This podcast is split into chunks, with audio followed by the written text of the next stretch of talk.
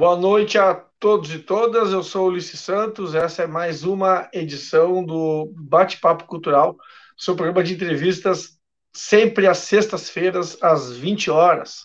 Eu estou aqui no canal TV Jovens Cronistas. A gente está em várias plataformas, do podcast ao Twitter, ao Facebook, etc. Deixa lá teu like, deixa teu like aí, já, já divulga esse conteúdo.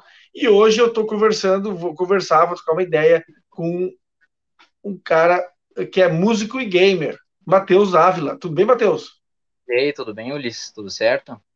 Cara, bem feliz de estar aqui contigo, podendo trocar essa ideia, uh, mostrar um pouco da, dessas duas, uh, esses dois espectros que às vezes eles podem andar até bem juntos, entendeu? Uh, querendo ou não. E apresentar um pouco da minha história aí. Esperar que de alguma é. maneira possa uh, influenciar, entusiasmar alguém, né? Deixar alguém mais feliz, talvez, né? Me, me, mas, para começar, Matheus, uma pergunta que eu sempre coloco para os meus entrevistados, para eles, uh, como tu mesmo diz, né, uh, refletir um pouco sobre, sobre si mesmo, é a seguinte: quem, no caso, é sobre quem é a pessoa. Então eu te pergunto, quem é Matheus Ávila? Cara, eu penso que eu sou aquele cara que faz um monte de coisa, às vezes não faz tão bem quanto gostaria, né? Tudo, mas eu procuro viver para deixar as outras pessoas felizes, sabe? De alguma maneira. Uh, levar a felicidade, às vezes a felicidade pode ser um pouco dolorida, né? Na música a gente vê isso um pouco. Bob Dylan tem uma frase que eu acho muito linda, que é por trás de tudo que é belo existe algum tipo de dor. Uh, uhum. Então, eu quero mostrar para as pessoas essa beleza. A gente, através da música, através do, dos jogos, através da, do meu caráter, da minha moral, posso. A gente sempre tem que estar tá evoluindo, né? Então, eu penso que, para mim, assim, o alicerce de tudo é, além da dessa parte musical, é, é caráter, que a gente tem que ter, caráter e, e moralidade, né? Uh, muito diferente vezes, do que a gente vê sendo pregado, né? Por, uh, por vamos dizer, posicionamentos uh, até políticos, né? Não gosto de tocar muito nesse assunto, não quero, mas buscar ser melhor do que eu fui ontem, né? Uma pessoa que busca ser cada dia melhor. Certo. Não, e, e, a gente não pode confundir uh, moralidade ou valores morais com moralismo, né? Aquela sim, coisa sim. de ah, não, você tá errado porque você fez, sabe? Não, aquele moralismo, como a gente chama moralismo de cueca, né? Aquela coisa que tem, tem lá o seu passado não muito correto e ainda fica pregando moral para os outros. É, um passado bem podre, né, cara? passado bem é, exato, podre. Exato. exato, exatamente. Me diz uma coisa, Matheus. Uh, vamos falar um pouco desses dois universos que tu transita, né? Como é que tu começou na música? Eu comecei escutando. Uh, vou pegar o escutar a música, tá? Foi uh, uhum. primeiro. Eu comecei a escutar muito novo por influência de um tio meu, o Toninho, Ramones, entendeu? Ele escutava Ramones e eu tinha meus três ou quatro anos de idade e, e aí entra também o. Esse meu time influenciou nos dois lados, tanto na música quanto na uh, nos jogos, né? Porque eu tinha uhum. três anos de idade, eu acho, então eu escutava. que ele escutava, porque ele estava junto comigo, três ou quatro. Uh, era essa, era essa, esse tipo de som. Até rolava umas brincadeiras assim, porque como. Cara, era um, uma criança, assim, né? Eu não tinha noção de inglês nem nada, não tinha coisa nenhuma, então quando eu queria eu uh, pediu uma música pro meu tio, às vezes até falava, ah, o... como é que é? Uh, coloca tal música, não sei o que, e aí pedia assim no. falava uma, uma, uma frase assim que, que tivesse a ver com aquela música, né? Achava muito interessante isso. E. E aí então eu comecei escutando Ramones desde pequeno, com meus. Aí com meus 10 anos de idade, se não me engano. Não, antes, desculpa. Com uns 9 mais ou menos eu fiz aula de flauta na igreja que a minha uhum. família, por parte da minha mãe, é cristã, né? E uhum. aí eu uhum. fiz um ano, se não me engano, de aula de flauta. Depois tentaram me passar para tocar trompete, só que eu não consegui por causa da minha boca. que, que é que é, eu achei, tipo, era grande demais, eu acabava não conseguia fazendo o, o vocal direito. E com uns 11, eu acho, o meu tio tinha comprado uma bateria, ele tocava com os amigos dele, aqui na, nos fundos dessa casa onde eu moro hoje. Eu morava aqui com meu avô e com a minha avó. E o meu tio tocava Ramones. Era isso, Ramones e Garotos Podres. Era basicamente isso. E aí eu senti interesse, eu queria aquilo ali. Eu achava legal aquilo ali. O tocar, sabe? Parecia que, que era um negócio assim, eu via, eu, ficava muito entusiasmado só de ver, eu ficava imaginando, imagina se eu soubesse tocar, né? Então, o primeiro instrumento que eu aprendi foi bateria. Eu aprendi tocando nas pernas, tipo, batia nas pernas para para tentar aprender ritmo. E de vez em quando eu descia nessa casinha, porque ela ficava, a chave ficava com a minha avó, era complicado, aquela coisa toda. Uh, ah, eu vou descer para tocar, aquela coisa de quem é criado pelo vô e pela avó, às vezes tem uns empecilhos, né? Pelos pais no geral, né? E aí, e aí eu aprendi a tocar nas pernas e depois eu ia. Aí de vez em quando, quando meu tio vinha, ele tentava me dar a oportunidade de tocar com ele. Só que era muito complicado porque eu não, eu não tinha ritmo. Eu era muito fora, muito fora. Num ponto de o meu tio até falar assim que ele achava que eu nunca ia conseguir tocar. Que eu não tinha nenhuma noção. Ele falou, nunca vai conseguir tocar, não tem, não tem ritmo. Então a gente começou tocando os três primeiros álbuns dos Ramones, que é ali com o Tommy, né?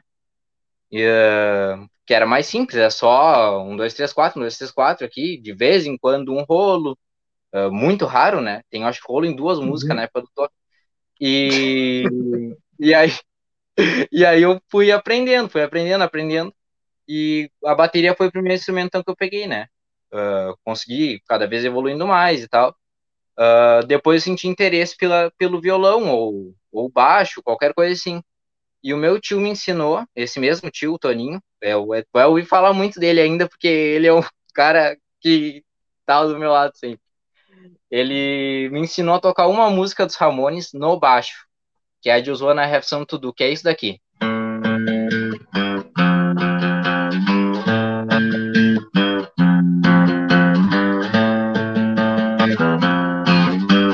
a música inteira esses três acordes.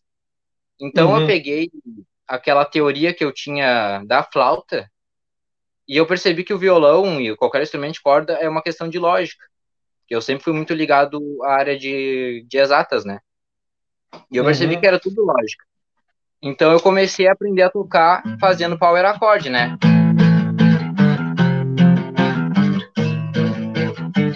Eu não fazia as notas abertas, no caso, né? Não conseguia fazer. Eu tinha dificuldade, só sabia tocar em pestana. E, e eu lembro que eu criava documentos, assim, que o acesso à internet ainda tipo, era precário, mas eu criava documentos com que eu desenhava num bloco de notas a escala do violão e eu botava onde é que era cada nota para uhum. eu ir uhum. aprendendo. Então, aí eu aprendi a tocar, vamos dizer, mais um instrumento. Uh, fiquei muito viciado, tocava acho que, sei lá, seis horas por dia de violão. Era demais. Eu estudava bastante, eu queria aprender, eu queria ser bom. E aí começou a vir o sonho de querer trabalhar com música, né? Aquela coisa dos meus 14 ou 15 anos de idade. E aí eu queria ter uma banda. Aí comecei a correr atrás de pessoal e coisa assim. E aí eu, tá, mas eu, eu tenho que fazer uma coisa. Então eu aprendi a tocar guitarra, aprendi a tocar bateria, baixo e, e o violão, né? Por conta disso daí. Porque se faltasse alguma coisa, eu ia tocar o que faltava na banda. Uhum. Era essa a minha vontade. Já que cantar nunca foi muito meu forte, né? Eu queria cantar, mas eu, eu cantava. Eu canto mal hoje, mas eu cantava pior antes. E aí, uh, mas até isso teve uma, uma salvação.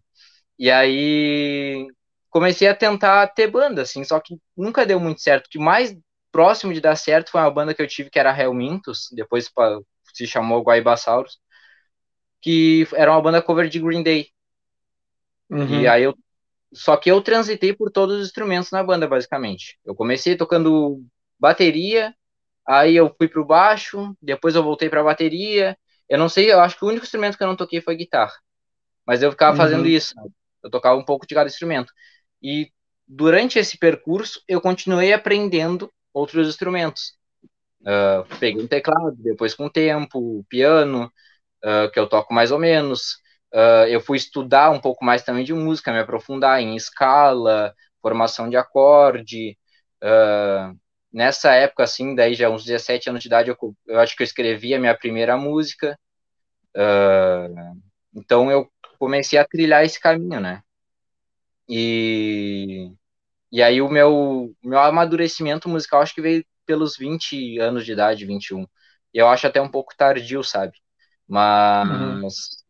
Mas foi o momento assim, que deu um, um, um baque, vamos dizer, na minha vida, que, eu, que daí eu comecei a buscar uh, uh, negócio da composição autoral, que eu não tinha muito antes. A minha ideia era só tocar uhum. cover, cover, cover. Só que eu percebi que eu, eu tocando cover, parece que eu tô passando um sentimento de outra pessoa, sabe? Tipo, eu passo o meu sentimento através daquela música, mas ao mesmo tempo não é uma coisa 100% minha. Então eu queria começar a mostrar para as pessoas uma coisa minha mesmo. Tipo, eu, esse é o Matheus, sabe? Uh, então eu comecei a tentar escrever. Uh, aí nisso daí eu eu fiz faculdade também, aí eu tive que deixar, sempre fui deixando as, a música um pouco de lado, por causa da, da faculdade, trabalho, uh, às vezes é um problema pessoal, né, é tudo assim, um monte de coisa corroborando, mas nessa trajetória, assim, o que foi interessante é que eu acabei conhecendo muita gente, sabe, uh, eu conheci o, o Júpiter Maçã, foi muito legal, sabe, Acho que um dos últimos shows que ele fez, que foi na Redenção ali, que ele tocou acho que cinco músicas que ele cantou, eu eu fui convidado a abrir o show, aquilo dali acho que foi o, acho que foi o dia mais feliz, um dos dias mais felizes da minha vida. Sabe? Uhum. Eu basicamente abri um, um show pro cara que eu era super fã. Entendeu? Uhum. Até o agradecer o Skin por isso, que ele foi ele que fez esse, essa esse trâmite, né? Conversei com o Flávio também. Uh, uh, ele beijou minha mão, foi um momento muito feliz da minha vida também. O cara beijou minha mão e me chamou de cavalheiro, acho que isso foi muito lindo. Uh, depois conheci o Frank Jorge na, no La Salle, conheci o, o, Beto Bruno assim pelo Instagram, já assim de trocar uma, uma menção ou outra, né? Uh, ele me seguir de volta e isso eu acho muito legal porque eu acabo me aproximando de pessoas que eu gosto, sabe? Que eu sou fã. Uhum. E aí parece que eu tô me... aos poucos assim o cara vai se inserindo, né? E uhum. e um pouco antes de começar a pandemia, então eu tava com o projeto de gravar meu EP solo. Uh, que eu tentei com banda, tentei, tentei, tentei. Uh, e aí eu percebi que não ia dar certo. Então resolvi começar a trabalhar sozinho, né? Então eu gravo tudo, todos os instrumentos sozinhos no estúdio, tipo a bateria, o baixo, a guitarra, eu, eu crio a composição aqui em casa, faço as harmonias, eu já tenho ideia do que, que vai ser e depois eu gravo sozinho. Aí começou a pandemia, né? Tive que dar uma tive que dar uma parada. Tô com duas músicas prontas, são cinco que eu quero gravar, né? E aí eu tive que parar, eu não poderia voltar já pro estúdio, mas eu fico meio assim porque uh, parece que o negócio não acaba, sabe? E, é. E, é, e eu acho perigoso de uma maneira ou de outra. Uh, a minha mãe, por exemplo, está vacinada já as duas doses, meu padrasto, uh, eu não estou ainda, então eu prefiro me reservar, sabe, uh, nesse momento. Mas tu, tu, tu, fez um comentário lá no começo a respeito de, de ter usado, né, de ter uh, usado como, de, tipo assim, ferramenta de ensino, né, de aprendizagem, os Ramones, e o punk rock tem essa vantagem, né, da simplicidade uhum. do acorde, né? da simplicidade da, da, da estrutura uh, de, de acordes, tipo, é como tu disse, um, dois, três, quatro, um, dois, três, um, dois, sabe? É, é muito. Não é que seja fácil de fazer, mas é, é, mais, é mais tranquilo de tu aprender do que, por exemplo, algo mais trabalhado, como, por exemplo, um Steve Vai ou algo do gênero. Quer dizer, Sim, não, um, um, totalmente. Um, um, um, um, Ramones tem essa vantagem, né? E, e, e, outra coisa que tu comentou que eu achei interessante é usar o bloco de notas como material para tu anotar e tu depois, tipo, olhar e fazer igual. Sim, é, eu era bem limitado, né? Aí, aí eu acabei criando dentro da minha limitação. Eu sempre fui muito assim, de dentro da minha limitação, criar coisas, né? Uh, vou puxar um pouquinho agora pro lado do, dos jogos, tá? Uh, o que eu jogo há mais tempo é Yu-Gi-Oh! Eu jogo Yu-Gi-Oh! há 19 anos, mais ou menos. Uh... E eu lembro até hoje do dia que eu ganhei meu primeiro baralho. Foi dia 22 de setembro agora que, que fechou os, o, esses 19 anos. Porque foi a minha mãe que me deu meu primeiro baralho, de carta falsa, mas, mas era um baralho. E antes disso, como eu não tinha as cartas, o que, que eu fazia? Eu sentava na frente do, da TV quando dava o anime, e eu, toda carta que, que eles jogavam, eu anotava.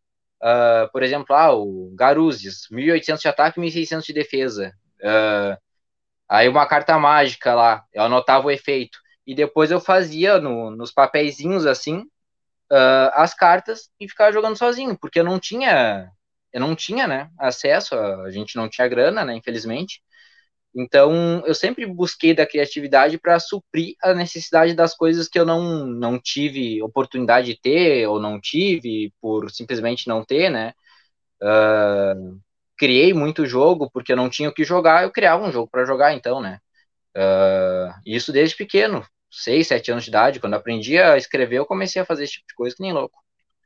E como tu começou nessa, e como tu começou nessa fase do nessa área do, dos games, como é, como é que foi? Como é que foi? Tu passou no, tu viu numa loja, tu viu, como tu disse, tu viu um desenho, um anime, por exemplo, e te, te interessou? Como é que foi essa? Como é que desper, como é que foi esse despertar?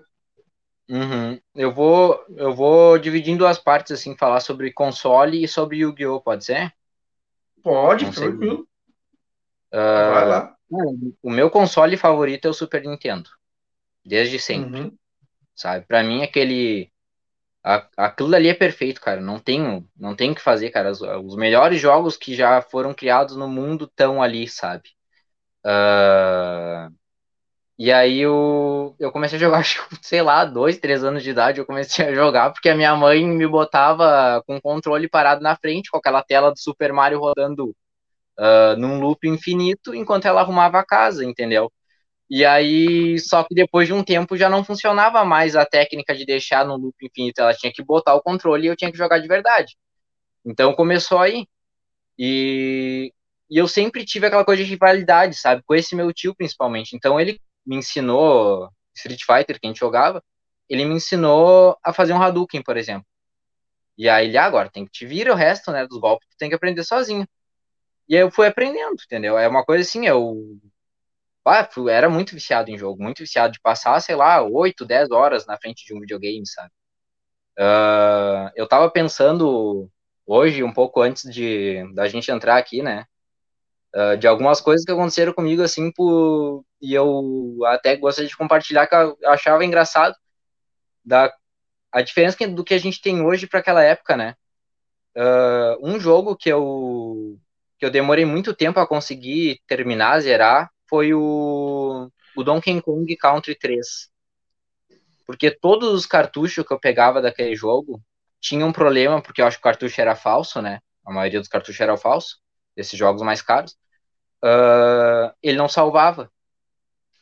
Entendeu? Então, uhum. eu lembro que eu, o que, que eu fazia. Uh, daí o que, que eu resolvi fazer? Eu sentei um dia na frente do videogame no domingo e eu falei, hoje eu vou terminar esse jogo. Cara, eu fiquei horas em cima daquilo ali, horas, horas, horas. E aí eu cheguei no último boss lá. E aí começou uma tempestade. Eu tinha acho que seis anos de idade, sete. Começou a tempestade, um negocinho, sabe? E tem uma música um pouco pesada naquela. Na, no último boss, sabe? Eu acho muito linda aquela música. Uh, é Big Boss Blues o nome. E toda a trilha sonora, né? Donkey Kong é muito boa. E aí faltou luz, cara a primeira vez que eu ia conseguir terminar aquele jogo maldito e me faltou luz. Acho que foi uma das maiores frustrações que eu tive na minha vida, assim, na, no jogo, sabe? Uh, então, hoje a gente tem acesso a mais coisas, né? A, a, claro. É mais fácil tudo. Põe o emulador aqui, o emulador salva com facilidade. Então, eu acho que a, esse lance de antigamente, é, às vezes, não gosto de ser saudosista, mas é interessante, porque tu parece que tu te puxava mais para terminar alguma coisa, sabe? Porque tu não tinha internet para procurar informação, tu não sabia não. onde é que estava alguma coisa especial. Era tudo, ah, eu ouvi falar, entendeu? Ou, ah, o meu amigo fez, entendeu? Uh, essa, no mesmo jogo, no Donkey Kong, esse daí, tinha a ilha secreta, que ninguém sabia como é que abria. E aí o cara ouvia as especulações e a partir daquilo ali tu tentava fazer alguma coisa, né? Mas eu só fui descobrir essa ilha secreta depois com a, com a internet, né? Não, não consegui por conta própria na época. Sabe que eu, eu sou da geração fliperama, né? Eu sou de uma geração uhum. que passava. Eu era um que passava o sábado inteiro no fliperama das 8 da manhã até início da noite, sei lá, sabe? E uh, as gerações que vieram depois, claro, vão se, vão se criando de, de outras maneiras. O fliperama deixou de existir, ou se existe de maneira bem precária. O, o meu filho, tô falando agora, eu me lembrei do meu guri, o meu guri tem 10 anos e ele joga aquele jogo Cuphead, sabe? Uhum. Aí, lá pelas tantas, um dia ele conseguiu uh, terminar a, a vencer o último, o último boss lá, o último vilão que tem, sabe? E aí, engraçado, bom, primeiro, né, a alegria dele, em consequência, por tabela, a minha alegria, porque se ele tá alegre, alegre também, toda aquela coisa, mas Sim. depois que termina, que ele vence e tal, aquela coisa toda, aparece uma, um, um, um índice percentual de quantos jogadores até agora conseguiram terminar e uhum. um número muito pequeno. Era algo em torno de 10%, eu acho. Fiquei, ah, eu olhei pro meu grupo e falei, gente do céu, olha o que tu fez, sabe?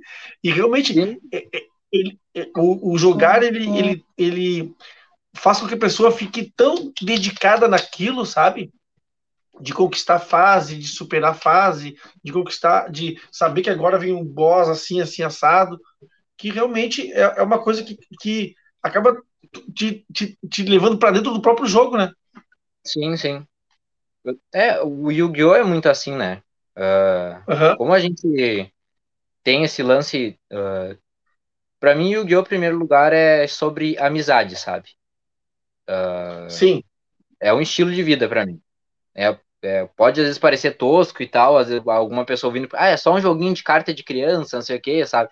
mas eu não consigo ver nada de criança nisso, sabe? Não tem, não tem nada infantil, porque é uma coisa uh, forte às vezes, entendeu? A mensagem que passa, o anime, vamos dizer assim, né? Uh, o anime e até o próprio jogo, porque durante o jogo tu consegue até às vezes ver como é que uma pessoa é, só pelo estilo de jogo dela, entendeu? Uhum.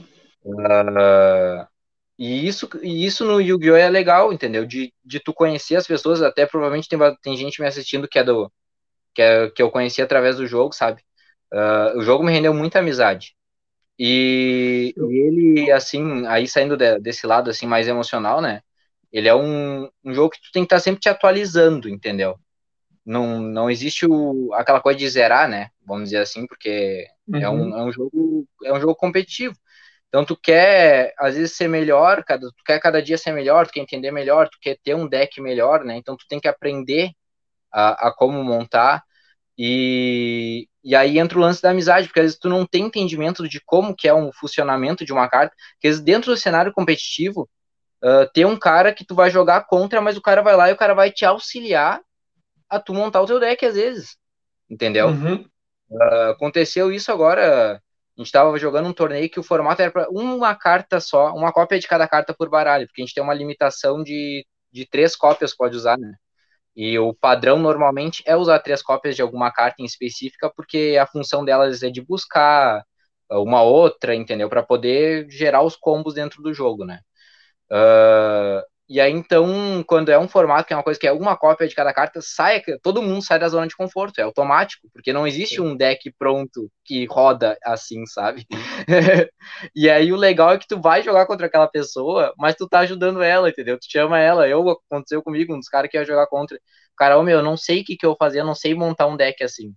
E eu sempre fui muito criativo na hora de montar um baralho, porque a gente tem muito net deck, que, é, que se chama, que é o baralho copiado da internet, entendeu? O cara entra ali uh, num, num site, ou vai ver no YouTube, copia e joga com aquilo ali igual. E eu não consigo, sabe? Eu não, na minha cabeça não entra. Porque é que nem a música, não é meu, sabe? Eu posso até usar, mas não é eu. uh...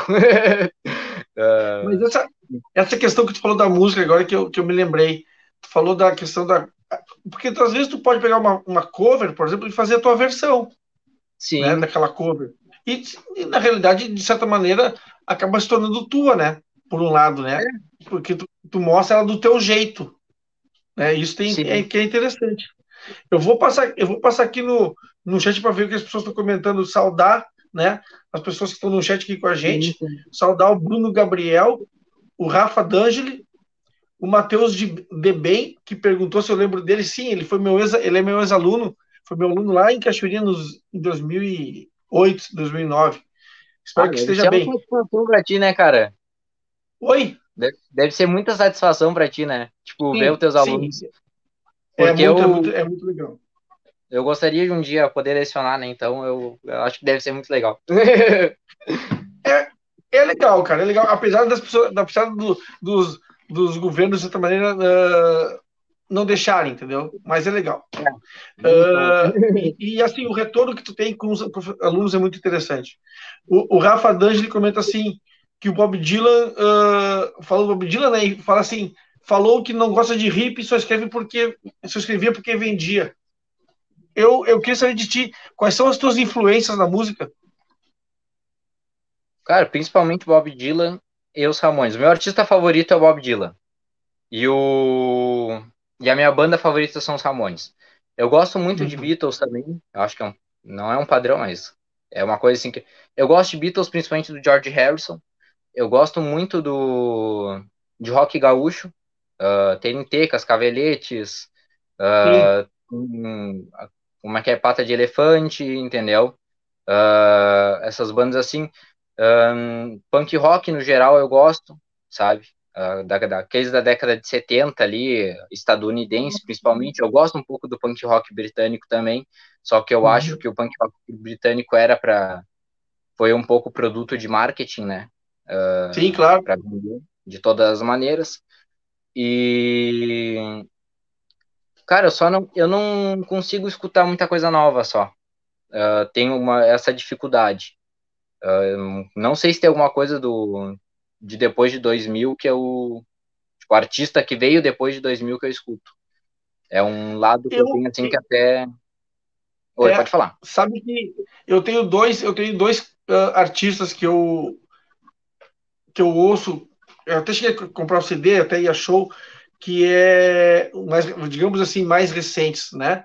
Que é o Jack White, ex-White uhum. Stripe, mais que veio em Porto Alegre, aquela coisa toda, e o Jack, e o Jack Bug, que ele tem, uhum. um, tem um CD muito bom, mas o segundo CD não, não, me, não me agradou. Mas, enfim, uma coisa que eu queria te comentar, os Beatles, eu gostava muito, assim, enquanto instituição. Ah, Beatles, não, tipo, não pode falar mal de Beatles, entendeu? Uhum. Mas, assim, eu não sei se tu já leu uma, um livro sobre como foi feito o Sgt. Peppers. Não, não parei para ler. Eu tenho uma, um pouco de noção só do que eu li por fora, né, no caso. Tem mas um é livro, pouca coisa. Justamente, que são, que é, não lembro quem é, que escreveu, mas enfim, que é sobre o cotidiano da, de como se fez, se, se fez, né? Se fizeram as músicas e uhum. tudo mais. Cara, ali eu concluí uma coisa que eu terminei o livro. Eram quatro gênios. Sim, Eram não, quatro os gênios. Quatro, os quatro. Porque eles fazem o que fazem com a limitação tecnológica da época eles fazem um negócio, cara, que até hoje é referência. Então tu fica pensando assim, eram quatro, eram quatro cérebros fora de série, entendeu? E agora está sendo é, um, um, documentário também que, que, que, impressiona sobre todos os aspectos, né? É, o, aí, aí entra uma coisa que tu falou bem interessante, sabe? Eram quatro gênios, realmente. Cara, eram quatro pessoas assim acima do, do normal, fora daquela época, entendeu?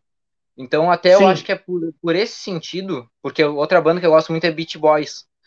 Uh, uhum. E teve aquela rivalidade, né? Dos Beach Boys e dos Beatles na época, para ver quem era os melhores. Só que a diferença é que nos Beach Boys, a gente tinha só o Brian Wilson, que era um gênio, entendeu? Claro, só o Brian Wilson, eu, com certeza. Que, Tanto é que ele sai mim, e a banda evapora, né? Sim, e para mim o Brian Wilson, ele é o melhor tipo, multi-instrumentista do mundo, sabe? Não, não digo nem em sentido técnico, mas de criação, entendeu? O que ele fez ali, aquela música que nem a God Only Knows, foi uma música que o próprio Paul McCartney disse que não tem como os Beatles fazer uma música melhor de amor porque os Beat Boys já fizeram, entendeu? É uma coisa assim que se chega num ponto do, do próprio Paul McCartney, vamos dizer, admitir isso, né?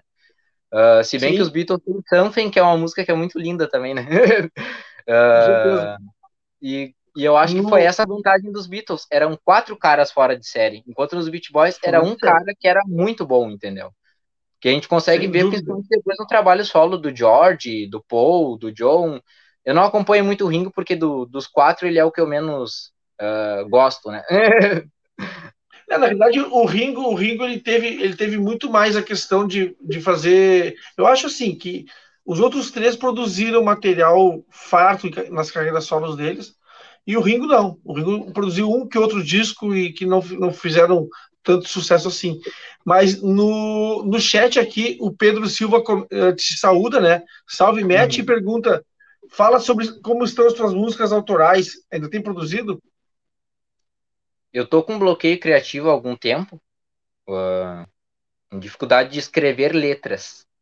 Mas melodias uhum. me aparecem às vezes na cabeça. Então eu tô aproveitando. A gente tem que aproveitar até os bloqueios, né? Uh, claro.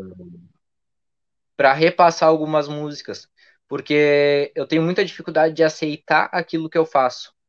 Então eu demoro muito tempo, às vezes, para terminar algo, assim, um, uma composição. Às vezes meses, sabe? Seis, sete meses para terminar uma música. E então eu tô aproveitando para revisitar aquilo que eu já, já tinha feito. Porque a, vamos dizer que eu tô com, com um bloqueio de criação em massa, né? Do, de escrever, parar, escrever uma música, às vezes que eu consegui escrever em cinco minutos, eu não consigo mais escrever assim nada. Eu acho que é um pouco a pandemia também faz isso com a gente, de ficar uhum. muito tempo trancado no mesmo lugar, né? Que a minha vida é só trabalho e, e casa. E então eu tô revisitando meu, o que eu tenho de música pronta, que são uma, umas 25 mais ou menos, quase 30. Uh, hoje mesmo estava tocando também um pouco, estava pensando uh, em alguma depois para aqui para esse momento, né?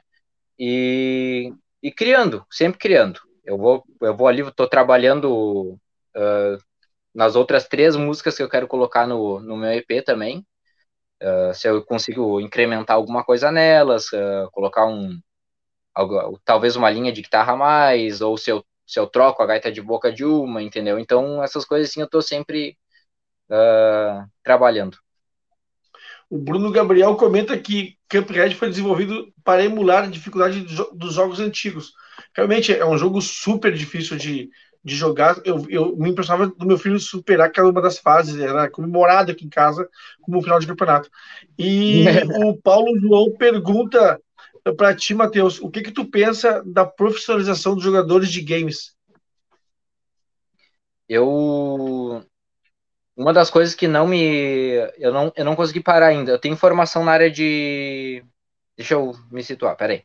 Eu tenho formação na área de gestão e negócios, né? Que é eu sou formado em processos gerenciais e eu tenho 80% da graduação de administração também, que eu só parei por causa da pandemia. Não queria estudar à distância uhum. porque não gosto, né?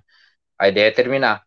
Uh, e muitas vezes eu me pergunto sobre isso. Eu tenho vontade de largar tudo, vamos dizer assim, né? O meu, meu emprego formal e trabalhar com, com esse lance.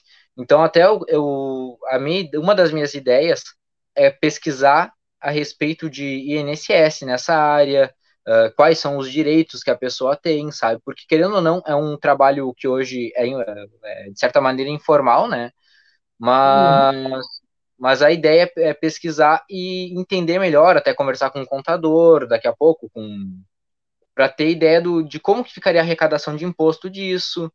Uh, uh, a gente fala assim, arrecadação de imposto é uma coisa ruim, é e não é, mas é o correto, né? A gente tem que fazer o que é correto, não adianta.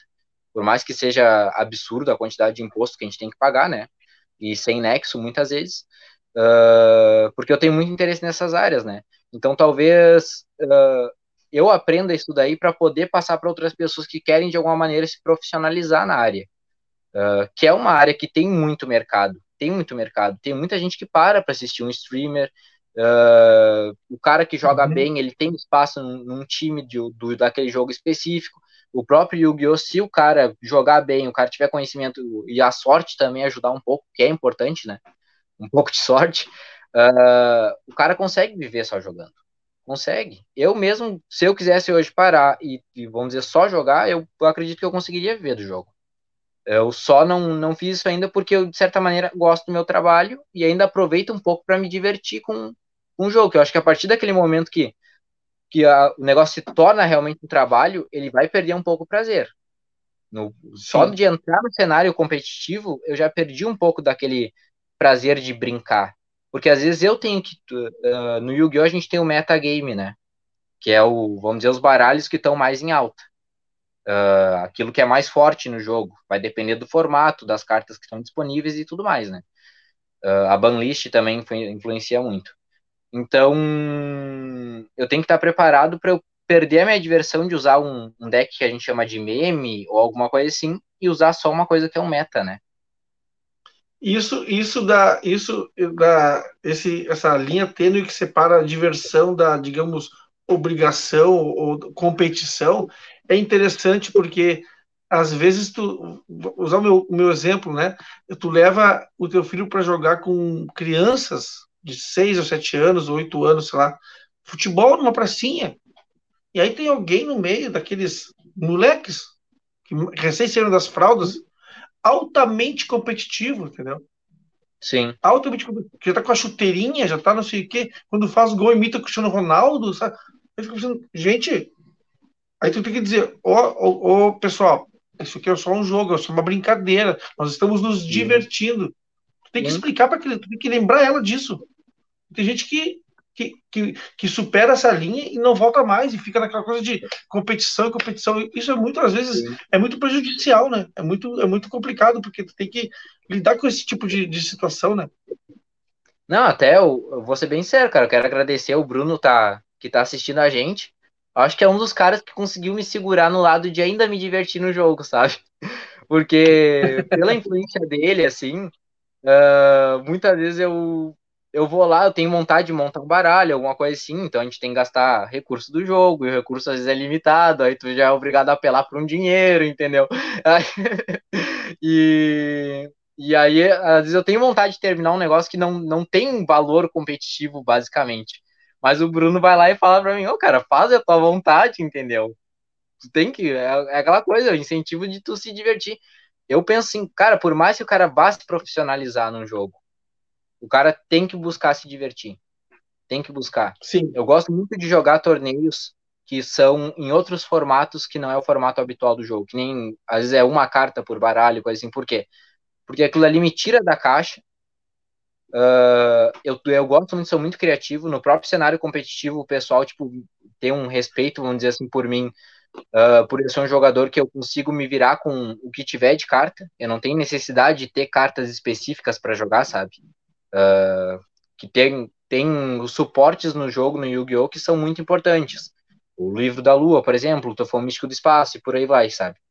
É uma característica do jogo, né? Que tem alguns suportes que são muito importantes e que é um must-have, vamos dizer assim, na, na conta do cara. E, e, eu já, e eu aprendi a jogar assim aquilo dali. Porque eu não tinha, entendeu? Quando a gente não tem, a gente aprende a jogar em torno. Então eu sempre fui muito criativo. E eu gosto quando eu sou desafiado a ser mais criativo ainda, entendeu? Uh, a minha dica para quem quer jogar num competitivo de qualquer jogo é não perder a identidade, cara. Não perder. Quando tu te torna só mais um jogador competitivo que joga só para ganhar, entendeu? Sem querer aprender, sem querer criar, sem querer fazer nada novo, tu é só mais uma na estatística. A partir do momento que tu cria, que tu faz uma coisa nova, uma coisa autoral, entendeu? Aí tu tá mostrando qual jogador que tu é. Uhum. Saudar a Cris Dornelles, que, que chegou aqui no chat. Saudar o Bruno Gabriel, que comentou de, de feliz aniversário, feliz dia dos professores para todos nós. Sim, para todos nós, claro. Para mim também, para todos que estão aí nessa luta diária da educação, né? Uh, uma, o Rafa D'Angeli comenta assim: Deixa eu te indicar um livro, A Reflexão sobre a Vaidade dos Homens, de Matias Aires. Creio que vai desbloquear a tua criatividade. E aí, o Ian Gabriel diz que tu é top. O Bruno Gabriel comenta uma coisa interessante aqui no final, que diz assim, ó. Muitas vezes as pessoas levam a sério demais aquilo que deveria ser divertido. Não resta dúvida. Isso, para mim, é a mola mestra da, da ansiedade uh, moderna.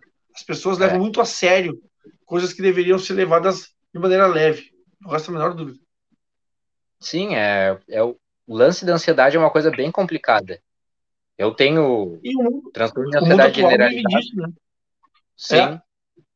Uh, eu tenho esse lance de, eu tenho o transtorno de ansiedade generalizado no caso e e quem falou cara a ânsia, o problema de deveria ser divertido nem aqui ó pegar a frase e contextualizar que de deveria ser divertido já teve casos de eu ir jogar uma partida e eu ficar tão ansioso que eu joguei aquela partida tão ansioso que eu nem entendi o que aconteceu às vezes o cara ganha às vezes o cara perde não não curtiu tu ganha ou perde tanto faz mas parece não faz diferença na tua vida se tu ganhou ou perdeu sabe?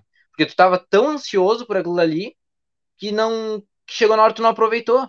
E o duelo é para ser aproveitado, o duelo, né, no Yu-Gi-Oh é para ser aproveitado, cara. Tipo, é é para se divertir, entendeu? A gente tá agora com com o Arc 5, que é o mundo novo que chegou no no Duel Links, né? Que o Duel Links, no caso, ele a gente tem os mundos separados por cada Yu-Gi-Oh que foi criado o Duel Monsters, o GX, o 5G, o Zeal, e, o, e a gente tem também o, Dark Side of Dimensions, que é do filme, né? Uh, ono, ono, homônimo, onônimo, oh, me corrija. Homônimo. Isso. Homônimo. Isso. Uh, então entrou agora esse Wark 5, Uh, o Bruno, que para variar também me, me, me, auxiliou ali, porque ele tem um conhecimento maior nessa área dos monstros pêndulo, né, que foram adicionados. Mas o legal da, da história desse anime é que eles duelam para interter as pessoas. Tipo, eles são duelistas treinados a fazer isso, sabe? Pelo que eu entendi até agora, né, da, da história, eu não cheguei a uhum. assistir ainda esse, esse, essa, essa, esse anime do Yu-Gi-Oh! 5. Uh, então, o duelo é para ser para interter as pessoas e para nos interter também, entendeu? É uma maneira claro. de se divertir, entendeu? Eu penso. Eu vou assim, saudar aqui. Sim, eu vou saudar a Bianca Rondina, que entrou aqui nos deu um, oi, um oi para todos que estão presentes, né?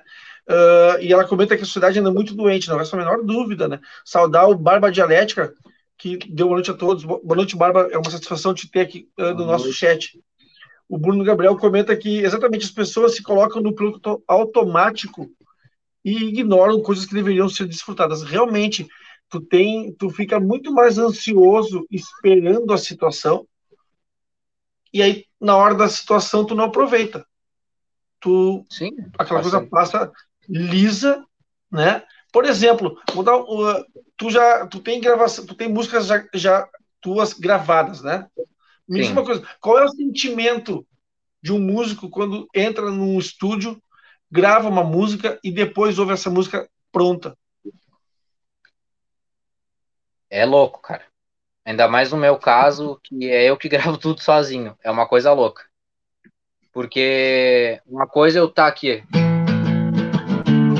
Eu tô tocando aqui. E depois, ó. Depois e aí tu ouve aquelas três coisas juntos, sabe? É, uma coisa louca, meu. Tipo, vai, eu tocando bateria, é como se tivesse tu te vendo, uh, tá só tu dentro de uma sala, assim, tocando tudo sozinho. No meu caso, né? Tocando tudo sozinho. E tu vê, e saiu, sabe? E saiu. Tá. É, é aquilo ali, é eu que fiz, entendeu? É, minha, é meu trabalho, tipo, meu suor, entende? Porque é muito complicado gravar uma música. É um momento assim de. Eu não digo que é estresse, não, a gente não chega a se estressar, mas é um desgaste assim físico também, porque é muito tempo, né? Emocional, porque tu tem que tu vai te frustrar muitas vezes naquilo ali, entendeu? E só que quando tu vê aquilo ali pronto, tu pensa assim, ó, valeu tudo a pena. Aquelas não sei quantas horas que eu tive que ficar ouvindo uma porcaria do metrônomo, uh, não sei quantas vezes tive que regravar aquela guitarra, mas ficou legal, agora tá bom, é esse som que eu queria. Uh, às vezes a gente ouve que é, ah, poderia ter feito diferente. Poderia, entendeu? Dá para fazer também, se quiser, vai ali muda, entendeu? Mas é o teu o fruto do teu esforço. E aí que é interessante. Tu coloca, tu coloca como tu, uma coisa que me chamou atenção na nossa conversa até agora é que tu coloca como referência duas referências, vou dizer, ser redundante aqui, para mim, mim que estão extremo, nos extremos opostos. Ramones e Bob Dylan. Como é que tu junta essas duas referências? Cara, como é que eu vou te dizer? Tá no, em dois opostos uh, sonoros, vamos dizer assim, mas em, alguma, em alguns aspectos, na minha, na minha opinião, vou deixar bem claro, é minha opinião isso. Uh, são dois, é um artista e uma banda que fizeram diferença na, naquela década que eles estavam, sabe? Os Beatles não iam ser o que eles foram sem o Bob Dylan. Com certeza. Ah, por quê? Porque o, o Bob Dylan mostrou maconha para eles. Deu. É essa a explicação. Não sei se pode falar maconha aqui, mas. Uh... uh... Cara, o Dylan mostrou a erva para eles, entendeu? Eles não tinham isso daí. É, o britânico era careta, entendeu? E os Ramones, porque olha a quantidade de banda que a gente tem depois dos Ramones. Se parar para assistir o documentário End of the Century, se não me engano, é, é muito uhum. interessante que eles fazem um mapa de que por onde os Ramones tocavam saía uma banda, cara. Entendeu? Os Sex Pistols existem por causa dos Ramones. Tô falando parecendo peninha. Aí o, os Sex Pistols existem por causa dos Ramones. Eles foram no show dos Ramones, eles viram e eles queriam fazer igual. E aí eles já querem, também já tem um lance de marketing em cima. O Clash por causa dos Ramones, entendeu? Em 74, 75, os Ramones já estavam tocando na Inglaterra antes de gravar o primeiro álbum. É, é o mundo antes e depois dos Ramones e o mundo antes e depois de Bob Dylan, entendeu? Não tem. Olha a quantidade de artistas que o Dylan. E a quantidade de coisa que o Dylan fez também, né? Que ele não se prendeu só ao, ao, violão e a gaita de boca e, ao, e, letra de protesto. Ele saiu, ele tem, tu tem tudo quanto é tipo de som com Bob Dylan, entendeu? Tu escuta de tudo, entendeu? É, é incrível. Eu sou Ulisses Santos, esse é o Bate-Papo Cultural, tô aqui com o Matheus Ávila, e respondendo a pergunta do Matheus Debem no chat, Matheus, as entrevistas acontecem todas as sextas-feiras, às 8 horas da noite, aqui no canal TV Jovens Cronistas. Se tu buscar no histórico do programa, tu encontra os, as quase 30 edições anteriores a essa. Uh, tem uh, ilustrador, tem vereador, tem historiador, tem jornalista, tem músico, tem. Eu entrevistei o Mauro Borba, também tive satisfação de entrevistá-lo. Entrevistei o, o vocalista da Dorsal Atlântica, o Carlos Lopes, entrevistei várias pessoas nesse período todo. E tem mais gente. Entrevistei Neivan Soria, por exemplo, também. Sim, então, tem várias pessoas nessa, nesse histórico aí que a gente tem de, nesse segundo ano, né, do Bate-Papo Cultural, sempre às sextas-feiras, às 8 horas da noite. Eu queria, mais uma vez, agradecer a tua presença aqui, dizer que é uma satisfação ter te conhecido, dizer que uma, foi um prazer essa, essa nossa conversa. Deixar aqui a última, última a nossa conversa, o, que o Bruno Gabriel comenta no final do chat aqui, que ele fala assim: tudo aquilo que a gente vai fazer, seja um trabalho sério ou uma partida divertida, devem ser aproveitados ao máximo. Existem aprendizagens de todos os lugares, basta a gente estar receptivo a isso. Não resta a menor dúvida. E com esse comentário do Bruno Gabriel, eu quero passar por um momento importante do programa, que é a dica do convidado. Solta lá, Cláudio, a vinheta.